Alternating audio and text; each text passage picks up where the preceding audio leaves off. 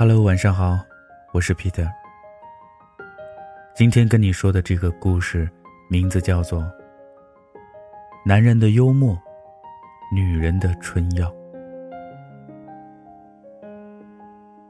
有一次，苏格拉底正在和学生们探讨哲学问题，他妻子突然气冲冲的跑进来，把苏格拉底臭骂了一顿，然后又提来一桶水。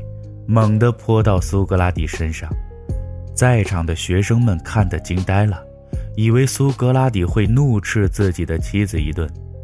哪儿知道苏格拉底只是摸了摸浑身湿透的衣服，又风趣地说：“我知道打雷以后啊，必定会有大雨倾盆的。”学生们忍不住哄堂大笑，他的妻子在一旁。也不禁笑了起来。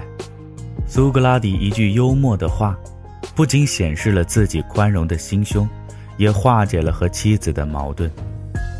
男人的幽默，就像是女人的好身材一样，尤其对异性是一种天然的吸引力。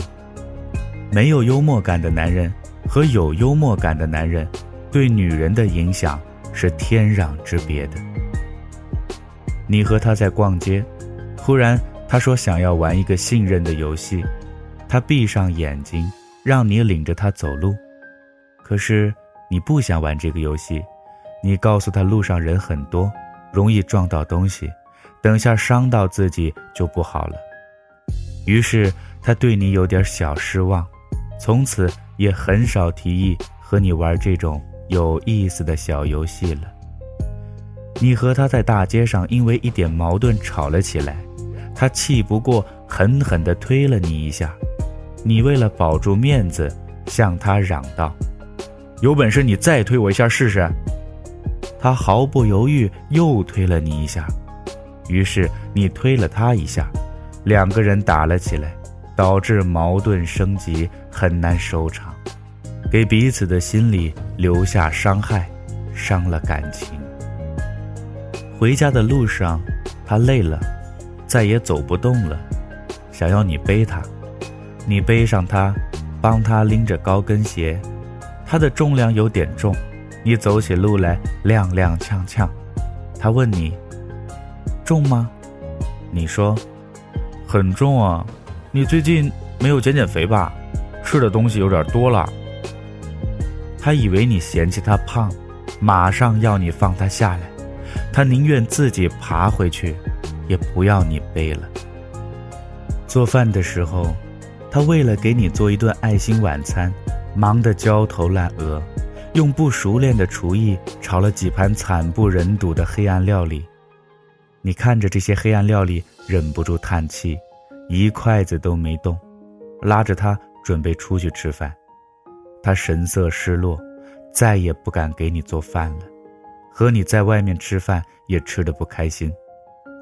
后来，她变成了一个不再对你说心里话、不爱笑、喜欢生闷气的女人。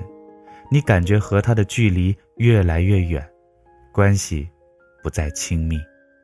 她变了，再也不是那个你曾经爱过的活泼、青春、浑身充满阳光的女人。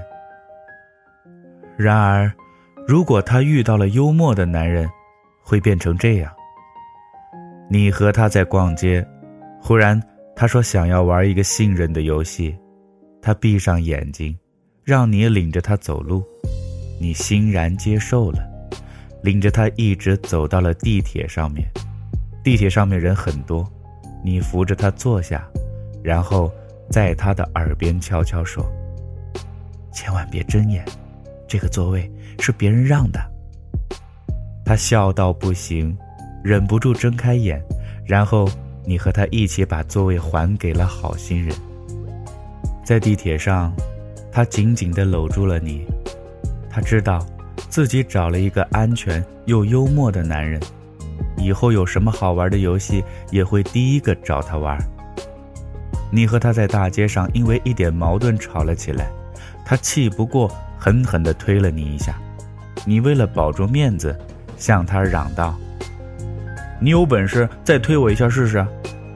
他毫不犹豫又推了你一下，于是你顿了顿说：“既然你这么听话，那我就饶了你吧。”然后他忍不住笑哭了，扑到你怀里，问自己刚刚有没有伤到你，一个劲儿的和你说对不起。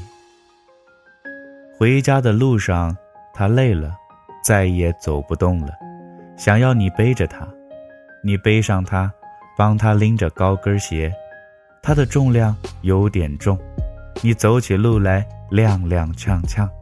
他问你：“重吗？”你说：“很重啊，但是我背的是我的整个世界，能不重吗？”他听了你的话，很感动，把你搂得更紧了。走了一段路后，要你放他下来，他自己走回去。如果要让自己心爱的男人受罪，他情愿自己受伤，含着泪走回去。做饭的时候，他为了给你做一顿爱心晚餐，忙得焦头烂额，用不熟练的厨艺炒了几盘惨不忍睹的黑暗料理。你望着这些黑暗料理，非常惊奇，不停地夸赞他，厨艺独特，富有创造力。然后你当着他的面，夹了一筷子的菜放到嘴里，装作很好吃的样子。他看着你吃的这么香，也忍不住吃了一筷子，但是太难吃了，他马上吐到了垃圾桶里面。他看着你哭笑不得，把菜全部倒掉了，主动拉着你到外面去吃。后来，他的厨艺慢慢变好了，你下班回家。他总做好了一桌香喷喷的饭菜等你。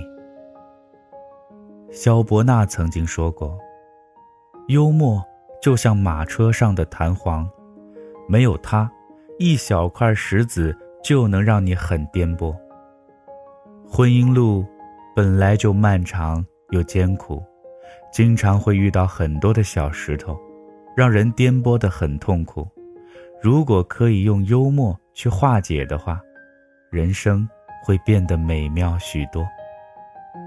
嫁给一个有幽默感的男人吧，他是你幸福一生的密码。我是 Peter，咱们今天的故事呢就说到这儿了，明天再见了。